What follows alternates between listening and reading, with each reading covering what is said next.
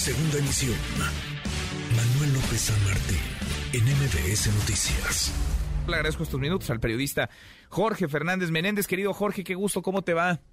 Manuel, un placer estar contigo, con todos los amigos del auditorio, como siempre. Gracias, muchas gracias, Jorge, por platicar con nosotros. Pues lo habrás visto ya, evidentemente. Hoy el presidente López Obrador tuvo su mañanera allá, en lo que él calificó como el búnker de Genaro García Luna. Hubo una proyección, un video y después un recorrido del búnker sí, pero sobre todo de este, pues de este túnel que decía el presidente no tenía ni Joaquín el Chapo, el Chapo Guzmán. ¿Sigue siendo tema Genaro García Luna, Jorge, o sigue siendo tema nomás para el presidente López Obrador?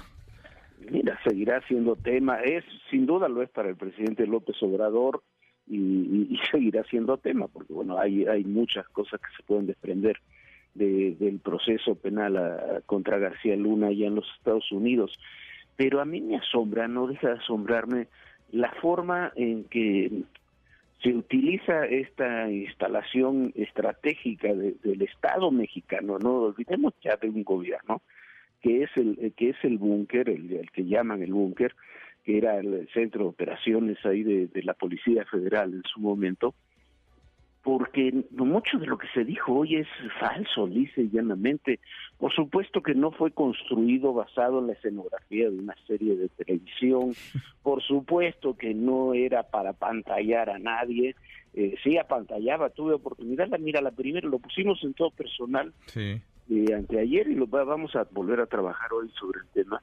Eh, fuimos ahí por primera vez cuando estaba comenzando todo personal en 2009 no recuerdo si se había inaugurado ya oficialmente el, búnker o faltaban unos días para que eso ocurriera. Hace 14 años, Jorge, ya. Pero 14 años, pero de, de una magnífica instalación, hay que decirlo.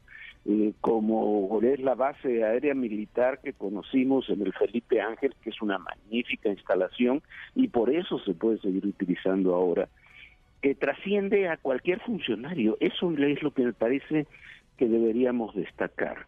No era una obra para pantallar, ahí estaban conectados eh, los C3, los C4, los C5 que comenzaban a surgir eh, en el país, se adelantaron en términos de comunicación eh, a todas las tendencias que ahora se han impuesto, cibernéticas, pero que entonces, hace ya 14 años, estaban todavía en crecimiento eh, eh, fue una gran instalación. En el gobierno de Peña Nieto cometieron el grave error de desmembrar de alguna forma todo lo que era la plataforma México y lo que estaba ahí acumulado por algo que en su momento incluso dijimos, incluso publicamos, era tan poderosa la, la infraestructura que se había construido ahí que parecía una infraestructura más de seguridad nacional que de seguridad pública exclusivamente. Alguien consideró que era demasiado poder tener tanto en un solo lugar y que era mejor desmembrarlo, y una parte fue al CISEN, otra parte se quedó en gobernación, otra parte fue a áreas militares, y, y bueno, y el resultado fue que perdimos una enorme capacidad de operación. Me, me parece absolutamente lógico que ese sea ahora el centro de inteligencia de, de la Guardia Nacional, porque ese era su destino, y ojalá se pueda reconstruir toda esa infraestructura que se tuvo. Pero mm, me resulta absurdo que, que para medidas políticas, de de otro tipo, estemos demeritando nuestras propias instalaciones estratégicas de seguridad. Porque además se siguen utilizando, ¿no, Jorge? A final de cuentas, me dijeras, es que ya quedó como una instalación en, desuso, pero no, ahí está el Centro de Inteligencia de la Guardia Nacional. Ahora decía el presidente de este túnel eh, que no tenía ni el Chapo Guzmán en sus palabras. Eh, y hablaba también Pablo Gómez, el titular de la UIF, de la esposa de García Luna. Decía, no solamente era su pareja, no solamente hablamos de la cónyuge del secretario de Seguridad Pública en tiempos de Felipe Calderón, sino de su cómplice. Eh, es momento ya de que se presenten elementos, porque hemos Vaya, escuchado un montón de palabras, han corrido ríos de saliva, pero no sé qué tantos elementos haya. Y si los hay, pues me imagino las autoridades tendrán que no solamente investigar, sino proceder jurídica, legalmente. Mira, a ver, eh, rapidísimo lo del túnel. Lo del túnel tiene una explicación y lo, lo dimos en, en, su momento y la explicación era sencilla. Esa es una instalación estratégica que tenía que servir incluso en casos de fuertes terremotos y demás. Era un túnel porque estaba relativamente bajo tierra.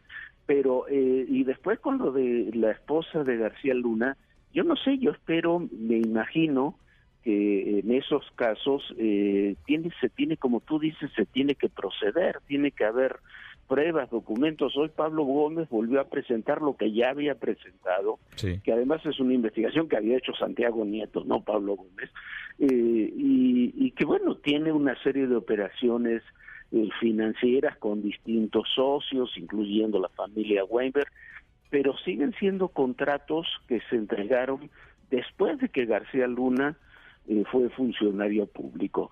Yo no sé si se fueron bien habidos, mal habidos, y eso, eh, tiene que ser parte de las investigaciones.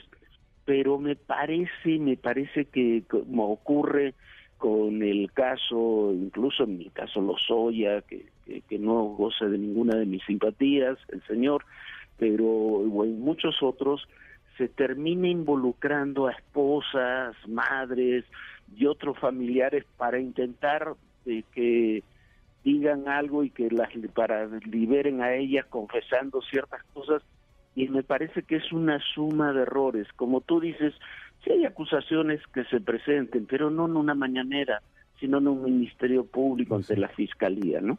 Pues sí, es lo que uno esperaría, ¿no? Digo, en un estado de derecho, a menos que se trate únicamente de show, de espectáculo. Querido Jorge, qué gusto escucharte como siempre. Igualmente, un abrazo, un abrazo a todos. Abrazo grande. Redes sociales para que siga en contacto: Twitter, Facebook y TikTok. M. López San Martín.